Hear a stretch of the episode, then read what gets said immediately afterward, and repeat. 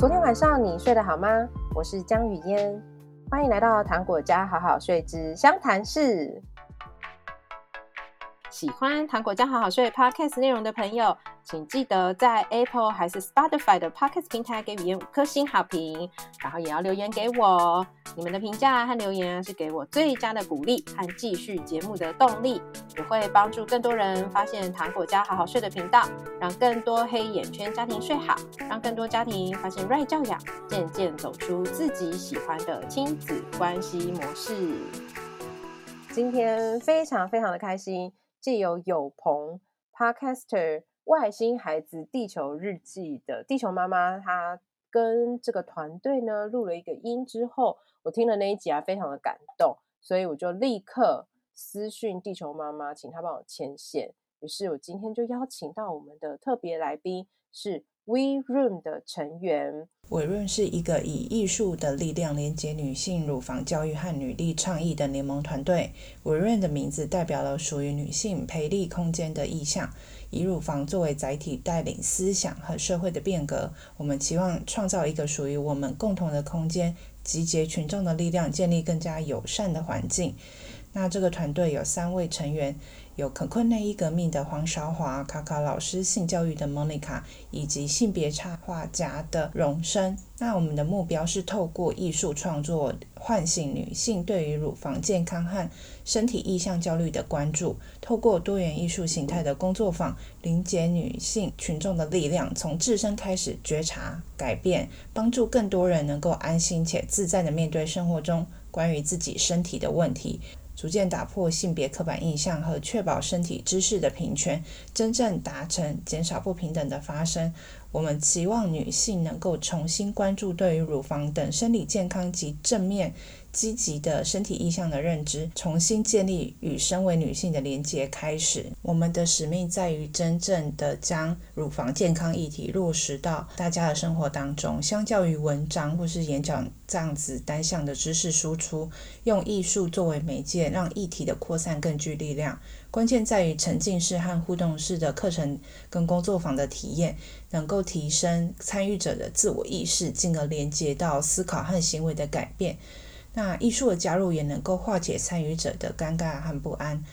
让话题的探索更加自在。我今天非常荣幸邀请到他们三个人，分别是卡卡老师、卡困内衣革命创办人韶华，跟性别议题的插画家荣生。我们欢迎他们。Hello，大家好，我是卡卡老师，那主要是做性教育跟性咨询。大家好，我是韶华，呃，我除了是 We Room 的共同创办人，同时也有一个自己有一个新创的品牌，叫做可可内衣革命。那就是我们用数据的方式协助，是亚裔的女生找到呃合适自己的尺寸还有款式的内衣。嗯、呃，我是性别议题的插画家荣生，然后。嗯，因为我之前是在英国念插画，然后就受到他们蛮多的影响，所以我大部分的创作都是跟女性主义或者是各式各样跟性别有关的一些日常的议题，或是从就是影剧里面截取跟性别有关的呃主题出来讨论，然后把这些画成插画这样子。嗯，因为我自己刚从伦敦回台北去玩了十八天，我有特别感觉到在。伦敦不管是书店啊，或者是在逛博物馆啊，他们很认真的，就是要把女性的形象拉出来。例如，他们就会有很多说，呃，女性科学家啊，然后百大女性啊，就是很多哎、欸。反正我就觉得，哎，我一直不断的看到女性议题在各个方面面被提醒，是这种的影响吗？蛮好奇的。嗯，我是因为算是因为硕士的时候，因为毕竟不是大学部，所以他们硕士就比较不会着重在就是绘画技巧的教学，然后他们就会希望说，我们可以挑自己有兴趣的主题，把它发展成一个就是比较完整的 project 这样。然后那个时候，因为刚好他们有一堂课带我们做的插画练习是用一首就是。呃女诗人写的诗，然后是在讲就是关于她怀孕的时候，她的身体怎么样，觉得变得很沉重，或是她怎么感受，就是有一个胎儿在她的肚子里这件事，老师就会希望说，我们就是把那个每一句诗句，就是去做拆解，然后每一句都画成一幅画，然后同学之间就是互相分享这样子。然后，所以在那个活动之后，我就觉得，哎，还蛮有趣的。因为在台湾比较少接触到，就是跟女性怀孕的一些可能一些问题，或是她的一些心情、她的痛苦有关的。好像以往都比较是恭喜，就是有新的小孩诞生，但是比较少人去探讨妈妈的心情这样子。嗯，而且通常就会只会说比较正面的，就是说哇，她怀孕了，就是母性的光辉，她超漂亮的，然后都不会讲一些比较负面的。对对对，但那首诗大部分其实是比较中性到偏负面一点点，就是嗯，关于他可能觉得他的他在走路的时候觉得很沉重啊，他觉得自己像一个笨重的房子一样，嗯、就是这样子的形容，所以就觉得还蛮有趣的，可以稍微算是从妈妈的角度去认识到，就是哦一些女性独有的生命经验这样子，嗯，很有趣。所以你自己后来在就是在这一首诗之后，也在选题上面有比较偏向在性别上啊，跟女性或者是在怀孕啊这种身形会改变的部分，有在继续做更深入的讨论吗？算是有，因为我们就是总共有三个学期，就是每个学期都要越来越深入的去跟老师讨论你想要做专题的那个主题。但是可能因为我自己还没有到就是生小孩的年纪，所以我可能后来找的方向都比较是像是身体意向啊，就是女生对于毛发或者是对于就是体型的一些呃可能受社会观感影响的一些想法，所以后来就比较没有往呃妈妈或者是怀孕生子的那个方向去做专题这样子。嗯嗯嗯，但是还是就是留在就是女性的这个议题上面的探讨。那我另外一个好奇的就是韶华，韶华为什么会就是创了一个内衣革命的这个品牌，跟是什么驱动你去做这件事？毕竟内衣品牌很多呢。没错，我觉得应该是最开始的时候，是因为嗯，就是会有开始有产生那个想法的时候，是因为我妈妈罹患乳癌，然后她。虽然是初期，但是他仍然有切除小部分的，就是乳房这样子。嗯，但是就是我们在他术后去购买内衣的过程之中，就是我才开始意识到，呃，因为我自己本身之前也是在服饰的产业，然后也有接触过就是内衣这个就是产品，可是就是我那时候才意识到说，其实呃过往我们一直都没有真正从好比说女性的角度去思考这件事情。所以我觉得整体的内衣市场它并不友善，嗯，然后我就开始算是回想自己就是从小到大 购买内衣的经验之后，开始就是询问了很多身旁的朋友们，然后也有发现到其实就是大家的购买经验都很不好，而且我觉得还有一个很大的原因是因为就是在社会面来说，就是我们一直太追求可能某一种特定的就是身形才是美丽才是漂亮，好比如说一定要有事业线啊、大胸等等。所以就是相对应的产品也变得不是那么的真正的适合每一个人，所以大家才会觉得可能很常会买到嗯、呃、不太适合自己的内衣。那但是因为我们从小到大其实也没有接受过这样子的教育，就是没有一堂教你怎么穿内衣的课，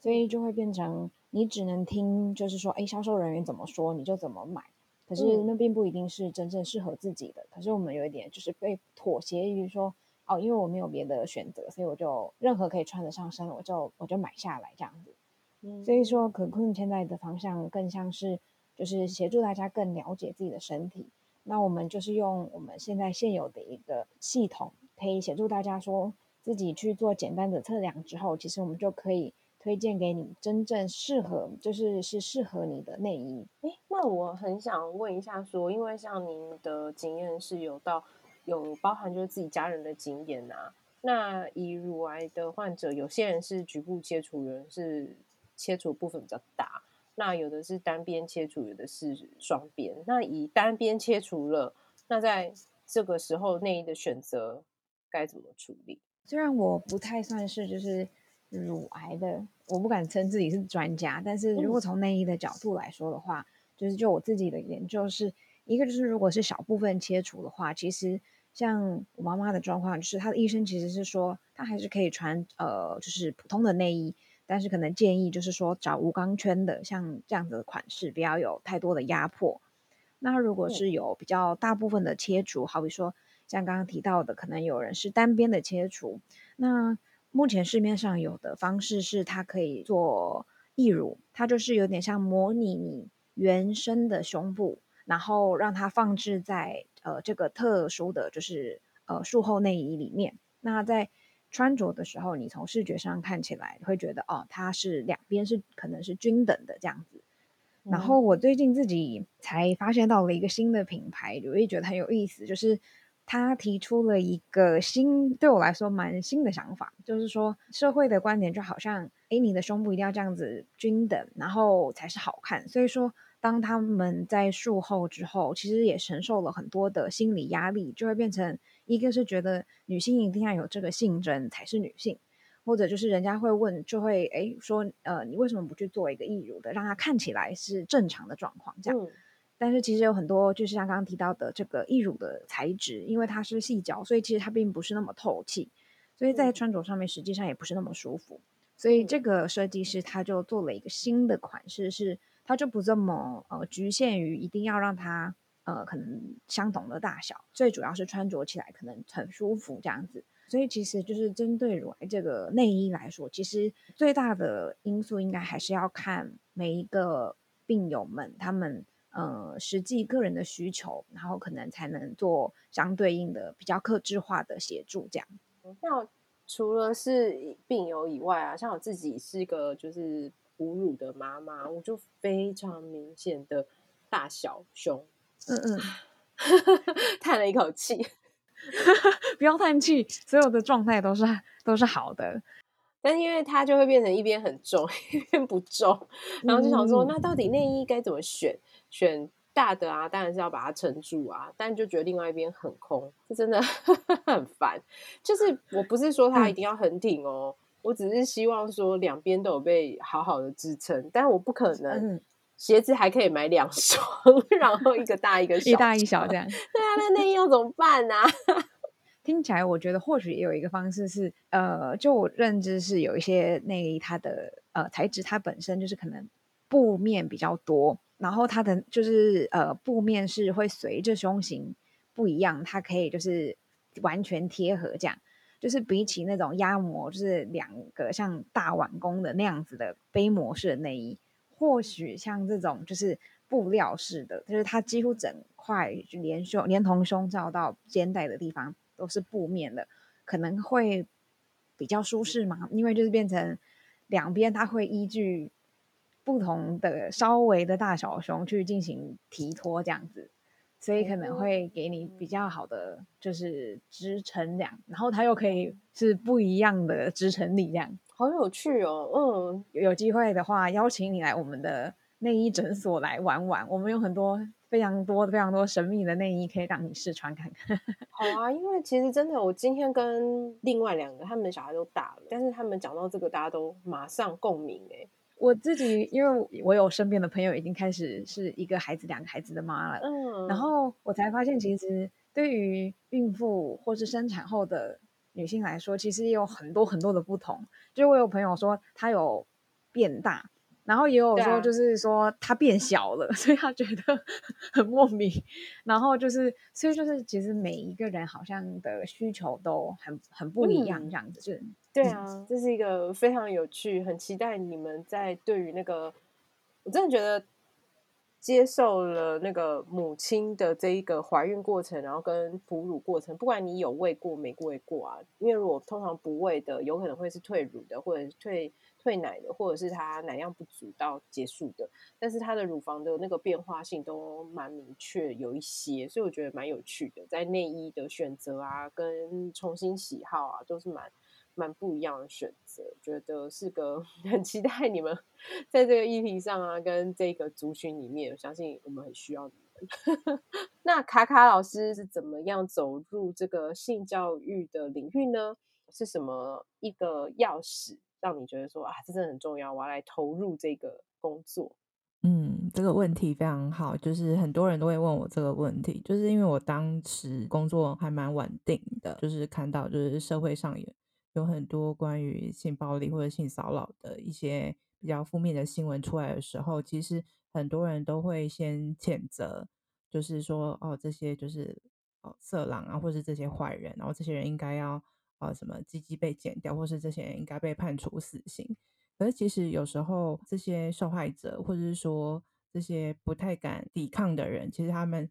比较需要的是提供教育跟给他们呃力量，他们知道说遇到这些状况的时候，他们有办法去处理或面对，或者说知道说哎，这不是自己的问题。那其实看到很多的案例，发现到其实无论是加害者或被害者，其实都是整个社会上比较缺乏性教育。那就是觉得说，很多人都用一个比较异样或是色情的眼光去讨论性教育，其实是很可惜的一件事情。所以就是想要透过性教育的方式让，让呃不同年龄层，就是无论我们身处在什么样的生命阶段，其实我们都有需要一些正确的性知识。那无论是像语言，你现在就是身处母亲，然后有像哺乳的议题或是育儿的议题，其实。有很多都是跟性教育有关，性教育不是只有教关于哦性爱啊或者是性行为这件事情，它其实是包含的面向是非常广的。嗯，性教育每天在家里都在发生啊，怎么好好把自己的身体洗干净，就是一种性教育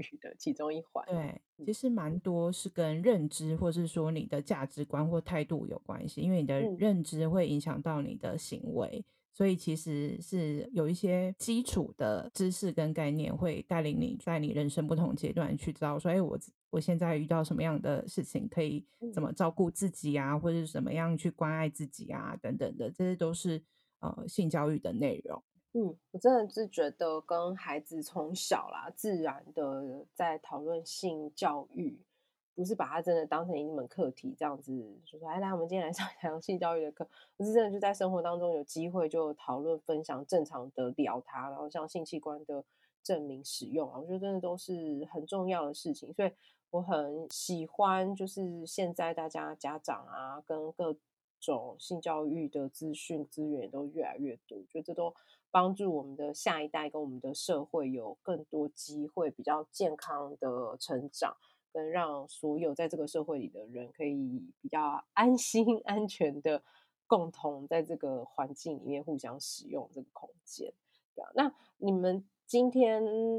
彼此组成了一个全新的团队，在你们三个不同的专业，然后可以算是跟女性议题有相关性的比较高，但是一样就是领域其实是差蛮多的。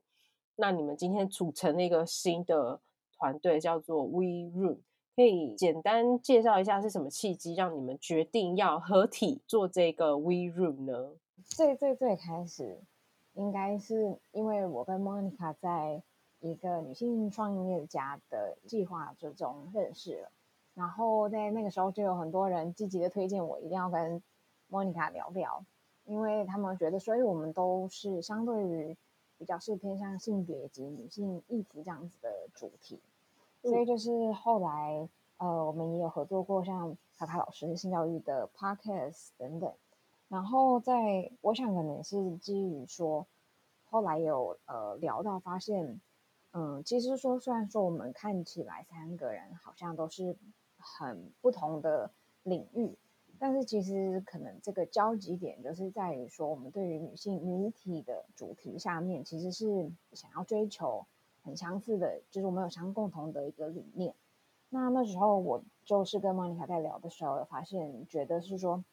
我们都是就是个人在推动这件事情，其实是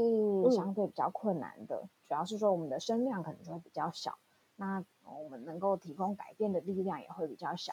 所以那一次就是很巧的是，莫妮卡看到了荣升他举办了一场关于就是身体意向的绘画工作坊。因为我身为台北代表，所以我就前往了，就是荣升的那一场工作坊去体验。然后过程中，我就是作为一个学员，我自己非常非常非常喜欢，就是那个过程。呃，我就跟荣升提了，就是说我们现在有一个这样的想法，说是说或许我们大家可以组成一个比较这样子像是联盟的小团队，一起来推动这件事情。不知道你有没有兴趣？然后荣升也答应了这样子，所以我们才开始就诶组成了这样子一个团队。那其实中途我们也有思考了，说，哎，那如果是女体来说的话，它又是一个，它也是一个很大的范围。那我们才认为说，其实我们可以从乳房这件事情开始着手，因为就是我们那个时候刚开始的时候，呃，刚好在新闻上面也蛮常看听到的，就是一个是乳癌年轻化的这件事情，就是那一阵子有很多的呃艺人或者是名人，就是。呃，在很年轻的岁数，也有就是呃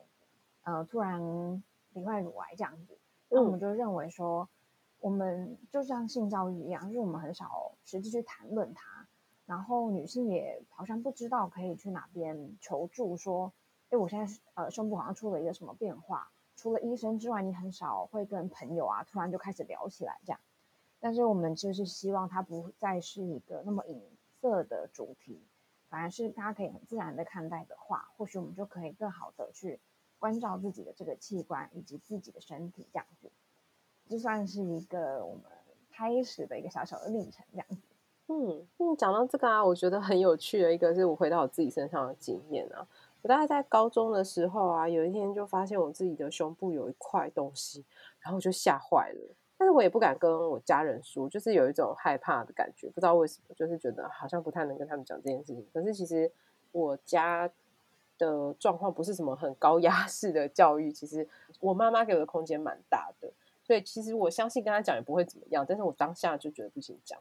无论如何，我有去看了医生，嗯、然后发现了原来是很简单的纤维囊肿。然后就从高中的时候知道自己的乳房有纤维囊肿，然后松了一大口气，然后知道纤维囊肿其实是一个非常常见的一件事情。但是我就很惊讶的是，哎，这学校都没有教哎，没错。然后呢，这件事情就又在推推推推推到我后来在国外念书的时候，学校有在推广说，就是打疫苗，是子宫颈癌的疫苗。然后我也就觉得，哎，好像可以，然后就在国外有接受预防注射，就在注射之后有去做一个就基本的胃教检查，然后就发现说，哎，我好像有那个 HPV 的病毒，然后那时候听到也是整个吓坏，就想说，这很严重吗？我到底做了什么？也是吓坏了，然后又自己一个人在国外，然后就开始跟身边的朋友说，结果发现讲。完了，好多女生都举手说：“哎，我也有啊，我也有啊，我也有啊，我也有啊。”就发现哈，这么常见哦，跟医生说很常见是一模一样的事情。那为什么学校老师又是没有教？为什么我从小到大对于我身体可能会遇到的，不管是病毒式的干扰，还是自己长出来的东西，就是通通都是一个无概念，然后吓坏的去求助之后才发现，哎，其实都没什么啊。那为什么我不能够一开始就有准备，然后知道这件事情会是没什么的，然后？就健健康康的听到了一个说啊，你有一个什么东西，就像是我们可能感冒，然后你就会觉得说感冒而已嘛，那我们去看个医生，拿个药，然后就回家，就可以用这种正常的方式去面对自己身体遇到的一些状况。可是，在胸部或者是在性器官上面的那一些状况，我们就是措手不及的，很害怕，然后不知道。我觉得真的很很妙的教育不足。我蛮有同感的，因为其实刚刚语嫣讲到的状况，就是现在我们呃，身为成人，我们自己都会感受得到，我们对于讨论到性，都会想到哦、呃，羞耻、肮脏，或是会觉得有点恐惧。那其实这些都是我们从小到大整个社会跟家庭带给我们的，就是说，哎，哦、呃，你那边下面不要乱摸，或者是说你的内内不要被别人看到，或者是说，呃，就是我们不要讨论这个，这是。可能有性病，可能是你性生活很泛滥，所以你才会得病。可是其实都不是。嗯、像你刚刚讲的什么 HPV 的那乳突病毒，其实它有两百多种，就是病毒型，几乎所有的人有百分之八十的人都有机会会得到这个人类乳突病毒。所以并不是说因为你性生活很泛滥就会得到，只要你有一次的性行为就有机会会得到。嗯，而且这个就是天生的，就是男生的阴茎上面本来就会有这种带菌病毒。对，它其实本来就有，那其实只要戴好保险套，然后像你刚刚讲有去打疫苗，其实就会免于这个就是会发病的困扰。对，其实有时候就是我们比较少去讨论这件事情，是因为我们讨论到这个时候都会想到肮脏啊，或是比较负面的想法，所以大家也自然而然就会哦，就觉得说啊，我就是不会去学习这个东西，或是学校也不太会愿意去讲这个，因为呃，人家会觉得说啊，学校就是以升学为主，讲这这么多关于这些事情，好像对于啊、呃、学生是没有帮助的。然后家长其实平常在家里也不会聊这件事情，所以其实他接受这个资讯的频率是很低的，可能就是一生中可能就一次，可能某一堂课是作为考试用的，可能就教一次，他不会觉得说这是生活中很必要的知识这样子。嗯嗯嗯，真的是我们教育真的需要再重写一下，不要再只是为了考试而已。那我想问你们，为什么会觉得用这个内内艺术工作坊啊，这个募资这个活动，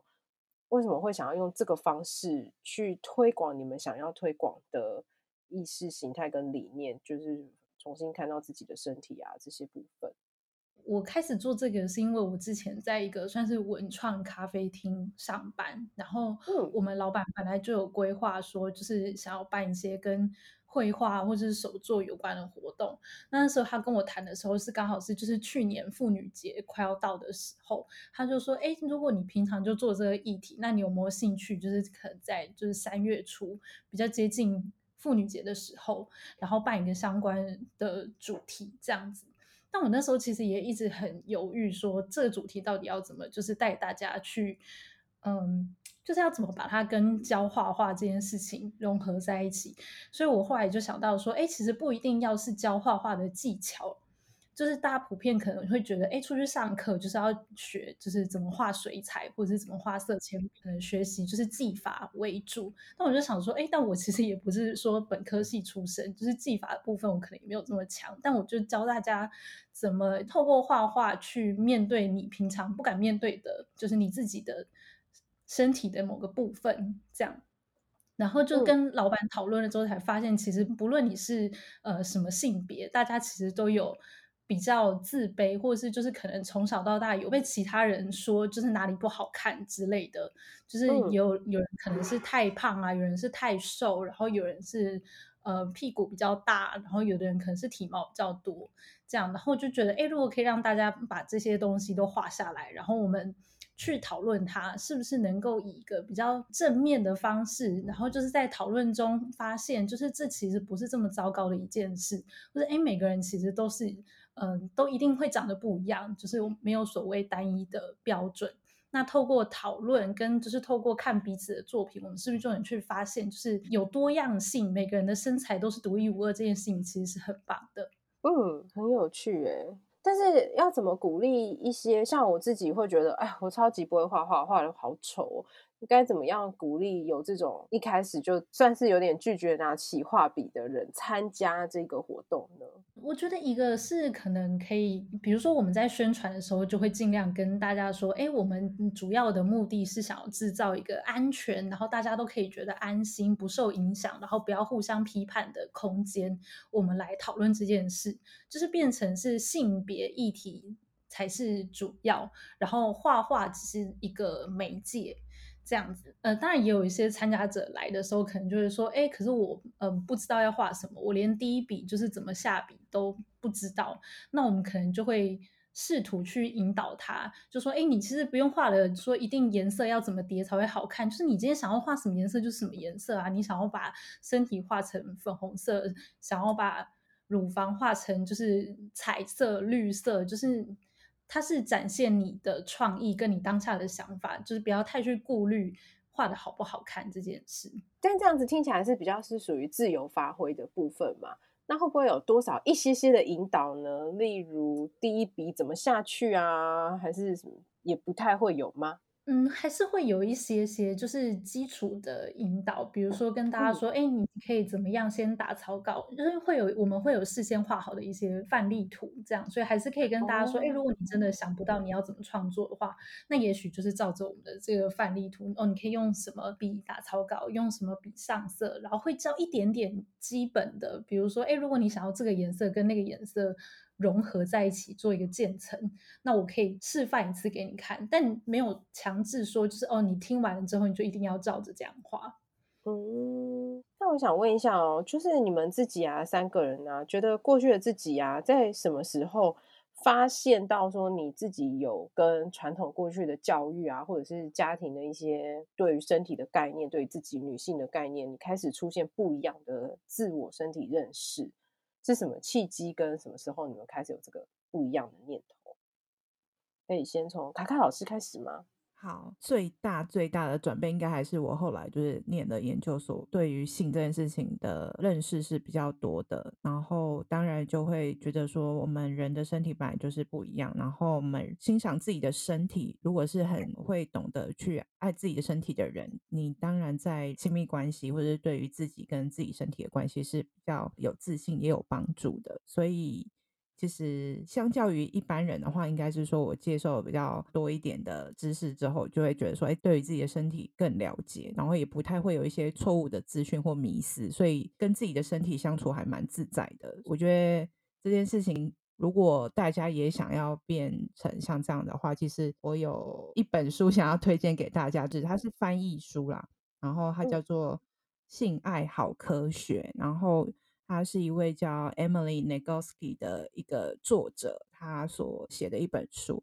它里面写的非常多关于女性在身体上面有一些误解，然后一直常常会问自己说：“哎，我这样到底正不正常？我这样到底好不好？我是不是有问题？”就是常常我们对于自己有很多的怀疑，或者是很多的困惑，所以就是你可以借由这本书去认识自己身体啊、性啊，或者各方面的一些疑惑。然后会获得一些答案。嗯。谢谢卡卡老师推荐，还推荐书给我们。这个书的资讯我们也会放在本集的那个资讯栏里面。不过卡卡老师，你刚刚这样分享，就让我想到我之前听过一个 podcast，它是美国的国家广播电台的其中一个节目。那那个节目很常探讨各式各样，就是他们真的是五花八门的题目都会聊。那那天聊的议题是屁股。那他们。不是在讨论谁的屁股，他们是在讨论说，女生在美国买衣服的尺寸就是二四六八十的这种双数的数字尺寸，然后十四啊、十六啊这样一直往上加上去。那他们就在讨论说，你知道这个尺寸是怎么来的吗？其实这个尺寸啊，并不是什么平均值，也不是什么大数据，其实是某一个模特儿他个人的身形。刚好跟某一个牌子的四号的裤子非常的合，然后就有一点以他的身形成为一个完美的四号身形开始的。我听完觉得非常的有趣耶，所以我们在那边觉得说，哇，我很适合这个牌子的四号，或很适合这个牌子的六号，可能都只是，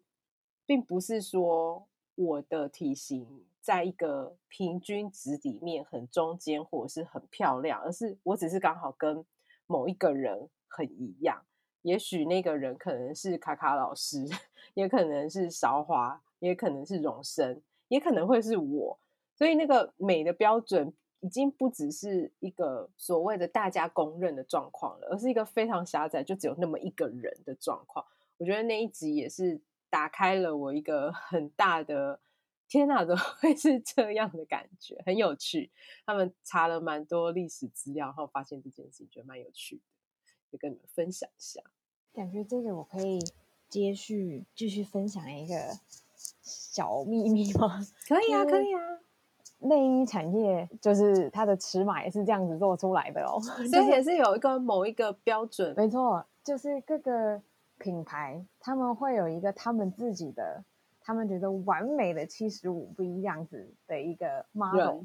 然后他们就会对，然后他们会以此作为他的那个七十五 B 的基准之后，再去做不同的缩仿这样子。其实整体服饰产业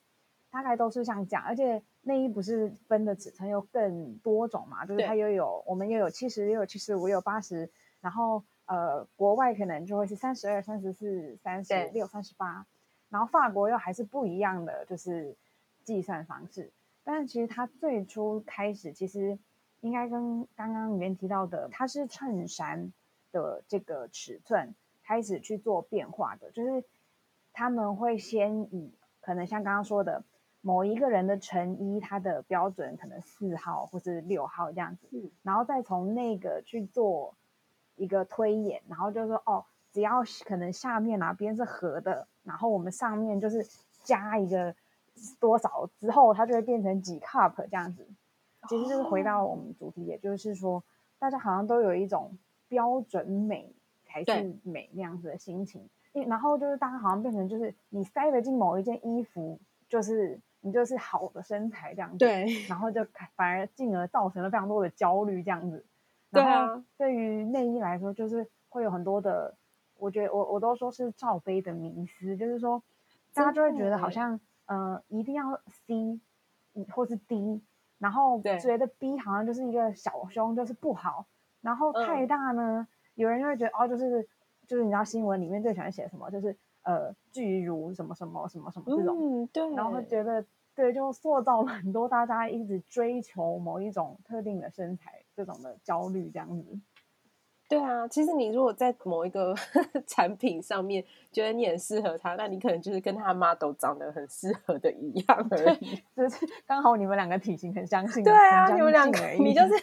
perfect Susan 的复制版，有一点这种感觉。对，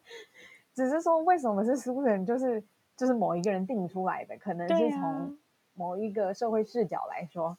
觉得哦，过往一直以来可能怎么样是这个时代说来说怎么样是最美的，然后我们就好以它为标准这样子，然后搞得其他人都非常的焦虑，真的，而且真的就是有一个人哦，我觉得最有趣的是他并不是说啊，那我们就海选一些人，然后在这些人身上找到一些共同试穿的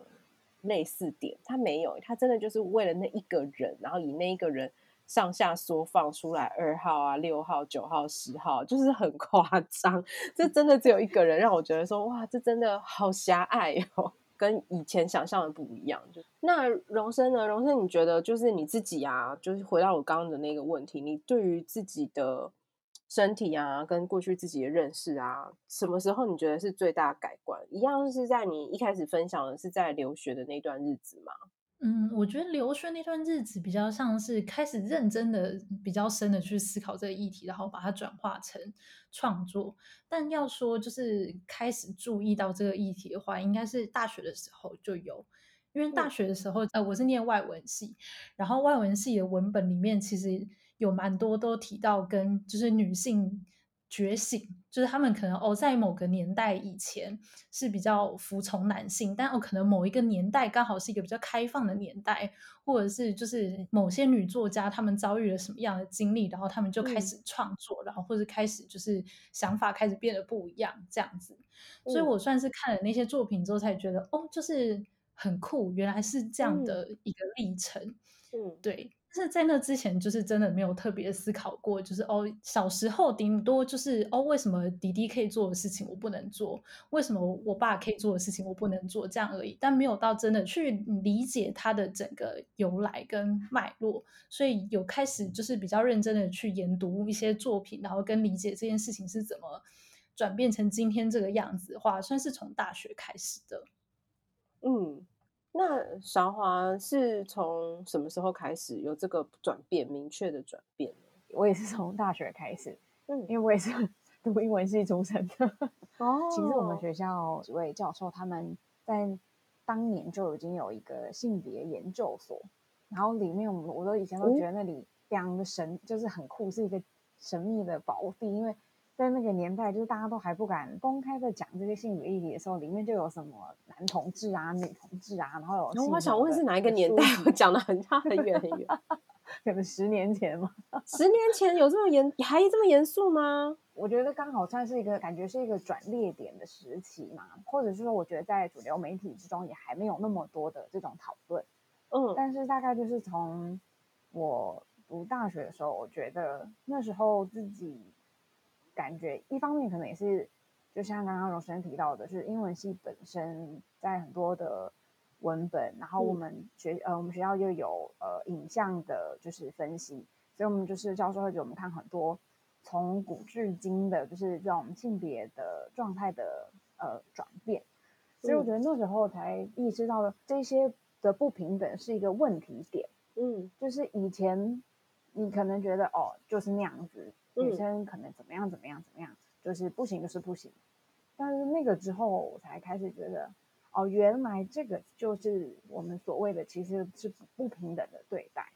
所以我觉得可能那个转捩点比较像是这样子，然后自己在后来，我也是在呃，我觉得可能在后期就会变成是到我研究所之后，那我也是到我是在伦敦读的，然后那时候我觉得比较大的一个冲击就是在大家的对谈以及就是我觉得在社会上面可以看到的很多广告也好啊，文章也好，就是。大家都开始有很高的意识，在于就是尽可能的避开，或者说尽可能的更更有包容性这样子。然后我觉得那个时候算是我的第二次的自己的一个成长嘛，就是我才知道说哦，其实，在服饰的产业，我们也可以做到有这么多的可能性，可以去重新的探讨我们对于性别的一件事情的讨论这样。嗯。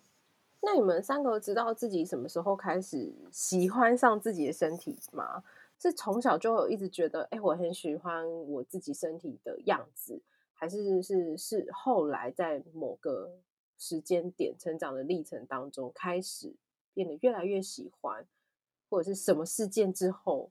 就跟自己说，我要好好喜欢我的身体，这样子问问看大家。好，那我先讲好了，我是。卡卡老师，其实我觉得我自己好像没有真的很讨厌过自己的身体，比较多都是来自于就是说，哎，可能会觉得，哦，大家会觉得女生从小到大最常听到就是说，哦，关于胖瘦的议题，然后就觉得说，哦，女生好像变胖就是不好看，然后或者是说就会没有人喜欢，就是在在谈恋爱或者在亲密关系就会觉得说，好像胖不是一个主流的美，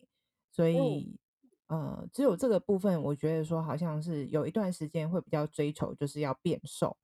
嗯、然后后来就是觉得说，哎，其实有一个健康的身体是比较重要的，而不是在于就是身形的，就是那个样子。那你大概是那个转捩点，大概会是你几岁的时候开始有这种感觉？然后为什么会有这个改变？你自己会知道吗？如果硬要讲的话，大概就是三十岁左右吧，就是觉得说，哎，不不太需要去。呃，在意那么多外界的眼光，然后再来就是这几年就是从事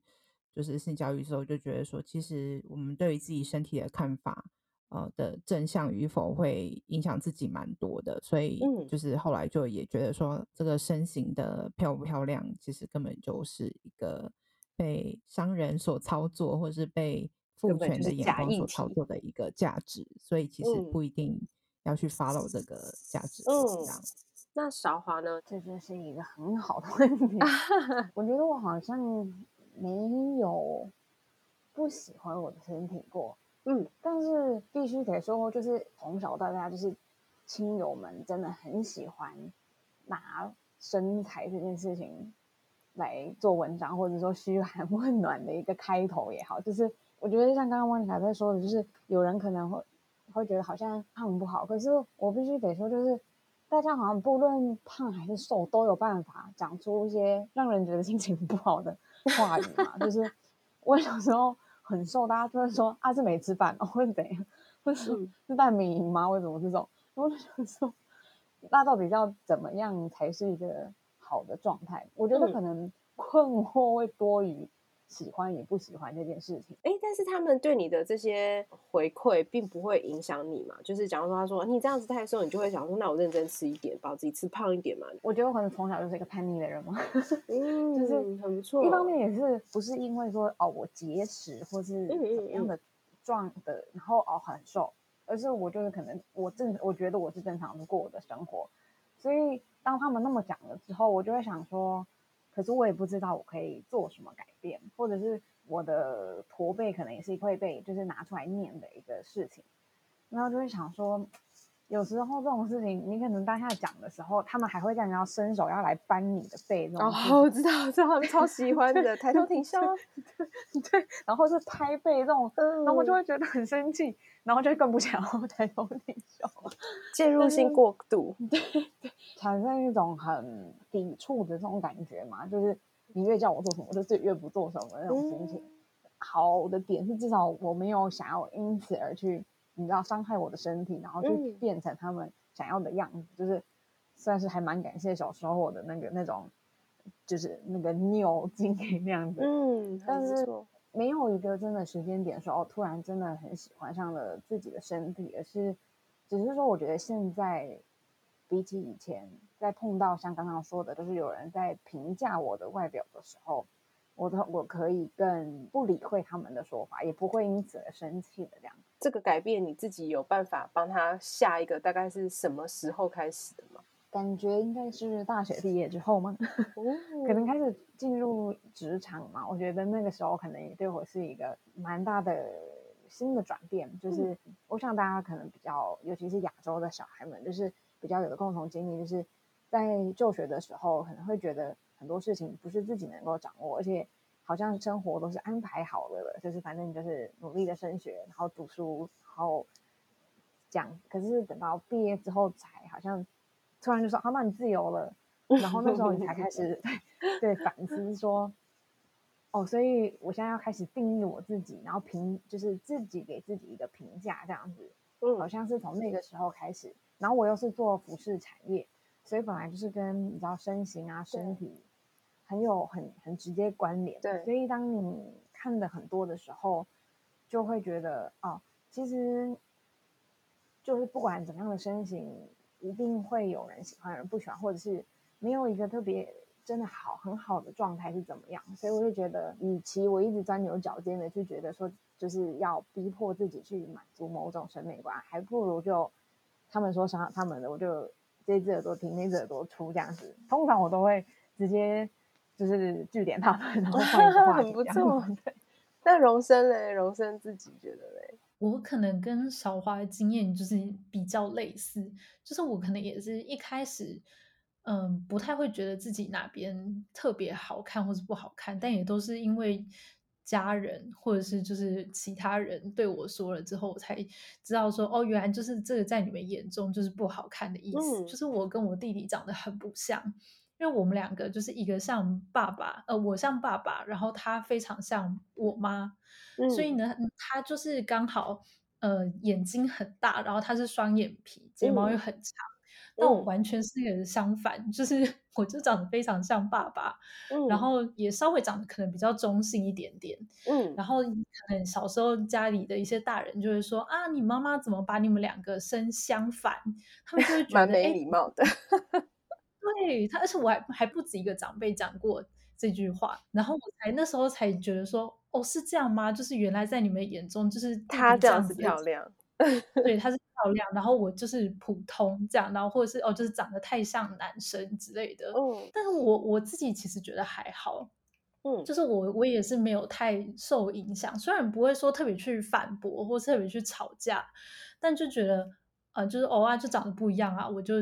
就顺其自然，我就接受了这件事，就是我也不能怎么样之类的，嗯、对，对对。所以没有那种挫折感，或往心里去觉得伤心，那也是很蛮健康的。对啊，就是好像呃，虽然被讲了，但也没有到，可能当下还是会稍微有一点就是呃失望吧，就是觉得说哦，原来就是在你们眼中是这样子看的，但是好像不会到就是严重到变成，比如说觉得自己有容貌焦虑啊，或者是。呃，想要去手术或是怎么样去改变这个长相之类的，嗯，我真的都蛮健康的哎。我我想补充一下，像那个荣生刚刚讲的，就是我有一部分的经历跟他蛮像，就是我也是长得像爸爸的那一种人，然后我跟我妹才差一岁，就是很年龄很接近，嗯、然后她长得比较像我妈妈，就比较秀气。然后小时候就会很多亲戚朋友都会说，哎，我长得很像爸爸，然后她长得像妈妈，然后长得很可爱，然后就是很容易就会比较两个人的样子，然后就会称赞说她很可爱啊，然后就是很漂亮这样子，然后就会称赞我的话就会说，哦，很乖巧，然后就是很懂事，就是不是用外表的称赞，就是但是你小孩子好像就会自然而然就会感受到，好像他们都一直在称赞这个我妹妹的外形。但是他们不会称赞说我长得很好看什么的，那你就自然而然就知道说，嗯、哦，我们的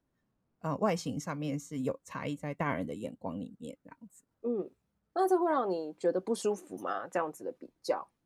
好像会有一点点。可是长大之后，因为因为我比较会念书，然后跟他有差别，又会觉得说，哎，其实我们两个各有长处，所以就说，哎，其实我也有赢过你的地方。好像小孩子之间会比较一下这样子。可是后来长大之后又觉得其实还好，就是渐渐长大之后，其实你的样貌还是会改变嘛。对。后来就是觉得说好像还好，只有小时候有一段时间觉得说哦，真的她很常被称赞，她的很漂亮。嗯。我不知道是自己小孩自己的放大那个想象，还是说真的是这样。就是有时候会觉得说，哎，妈妈给她买的衣服好像比较。穿起来打扮起来比较可爱，然后我穿起来就很像，看起来比较挫一点点。但是我妹打扮起来，她穿的衣服好像就跟我不太一样，那风格就是不同。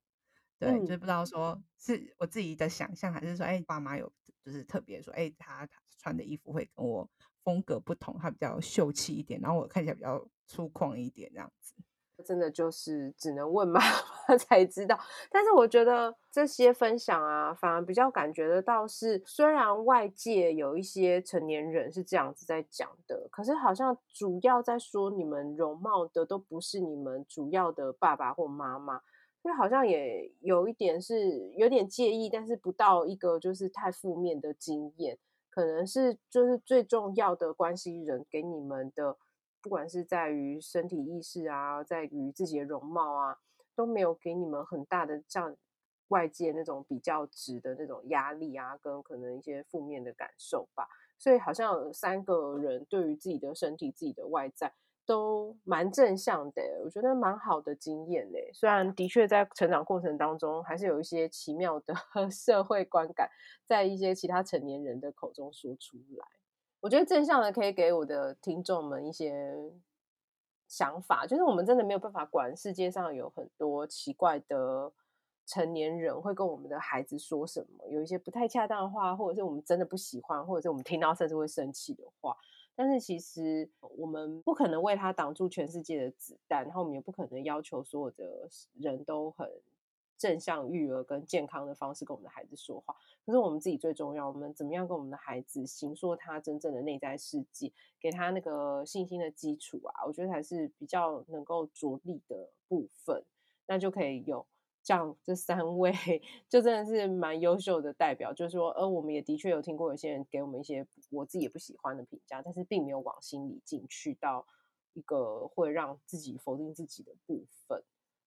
我觉得蛮好的，那这也就想要带出我最后一个想要问问的问题啊，就是我知道三位都单身，不是妈妈，那就请你们 想象一下，因为我觉得我们在做的工作啊，都是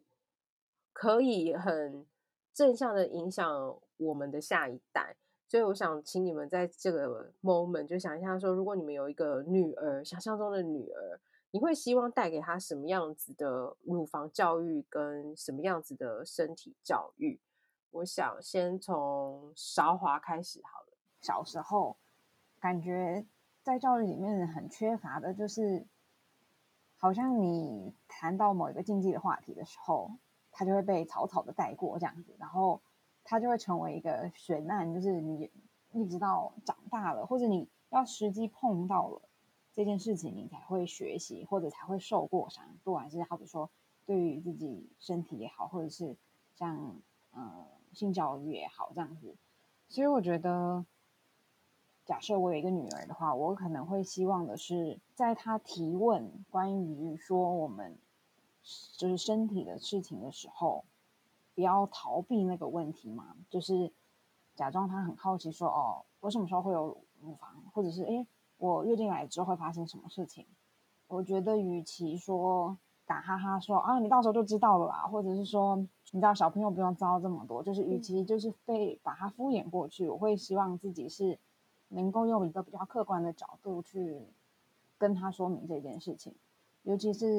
因为我自己也是有这个女性的身份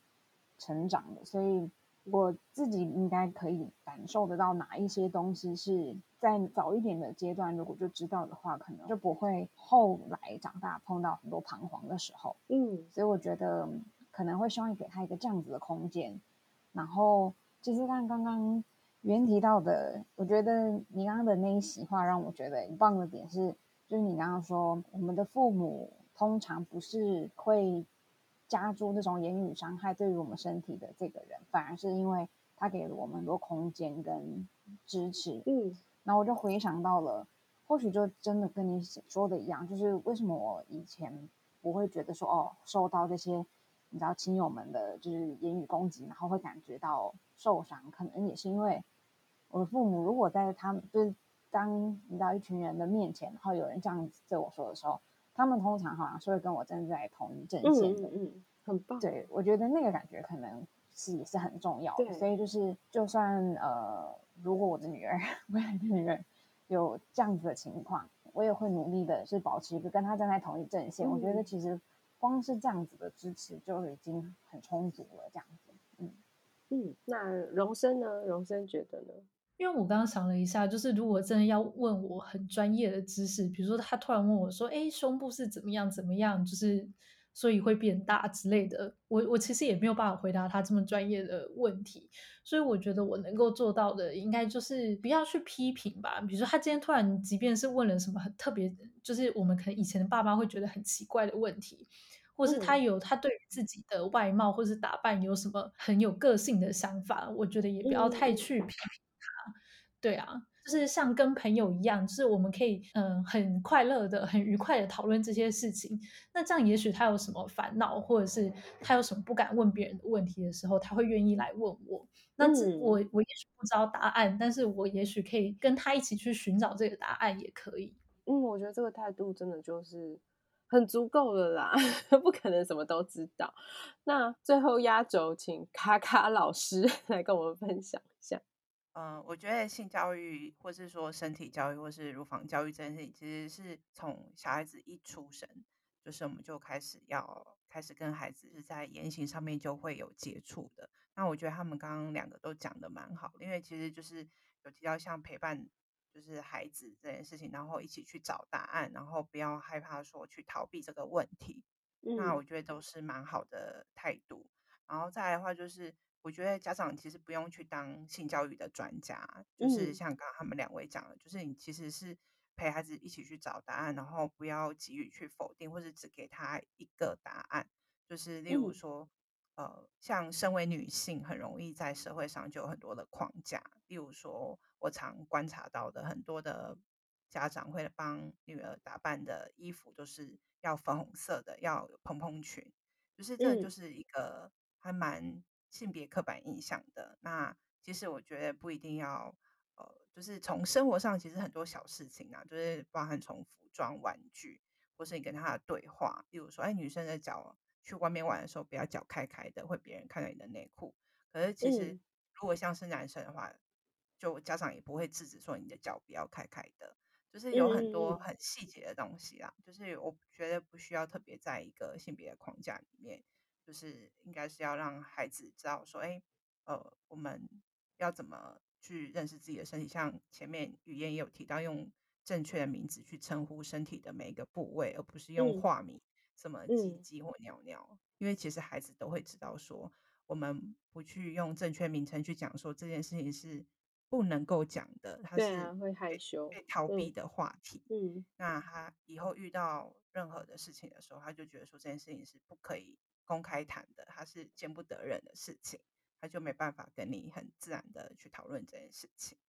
对，那再来就是，我觉得在不同年龄层，你要给孩子教的东西，或者是去哦跟他说明的东西的方式也都不一样。那随着孩子年龄成长，就是你要给孩子更多可能就是引导式的思考，让他们知道说遇到什么问题的时候，他们有判断的能力，我觉得是蛮重要的。嗯，判断能力真的是蛮重要，真的就是没有什么话可说诶，因为状况太多了，他不可能你时时刻刻都在旁边引导他，但是带着他去练习、去判断，然后把这个判断的主权交给孩子，这真的才是他一辈子最需要的能力，我觉得。对啊，好，那我们最后啊，我想要请你们三位啊。用一句话来算是向所有你们希望来参加这一次募资活动的对象，说出一句邀请的话。好，虽然我们的募资活动在 二月二十八号的时候已经截止，但是我们的课程还是会持续性的就是举办。那大家可以去关注我们 WeRoom 的 Instagram 跟 Facebook 上面所发布的讯息。那大家也可以一起来参与我们的一些实体的或是线上的工作坊。然后我们在这个工作坊里面会带你就是去呃跟自己的身体对话，然后呃有一个机会可以真的静下心来，然后跟多认识自己，跟其他朋友们一起交流这样子。嗯、我记得我自己在募资的页面上用了一句我之前听到我觉得很很棒的一一段话，它就是说 “Nobody is nobody”，就是嗯，他想表达的更像是说每一种身体的状态都是好的。那我们透过 WeRoom 一直想要呃强调的，也是我们先去接纳自己跟认同自己的身体，然后我们再来去更加的了解自己的需求，以及去可能呃更好的关爱自己。所以就是这是一个很安全的场域，可以让你自由的去讨论或者是提问。那就像刚刚。呃，提到的，就是我们的角色更像是陪伴者，就是我们也在一起的寻找这个答案，然后希望让更多人都可以用呃一个很健康自然的角度来看待关于身体的意向，然后打破单一的审美观。呃，邀请大家一起关注维润然后我们也很期待未来可以有更多呃艺术形态啊，或者是跟更多不一样的倡议者来进行合作。嗯。我觉得画画就是是一件很疗愈跟舒压的事情，所以我觉得就是来的时候可以不需要就是有太大的压力，你就当做是用一个全新的方式，一个全新的角度去呃认识自己的身体，因为毕竟嗯，如果你体验过一次，其实就可以理解说哦，当你看着你自己画出来的作品的时候，你当下其实。你就可以用一个不那么主观，然后不那么偏颇的角度，就是你会觉得哇，原来就是这个东西也可以是非常好看、非常漂亮的，不管是你的作品或是你的身体。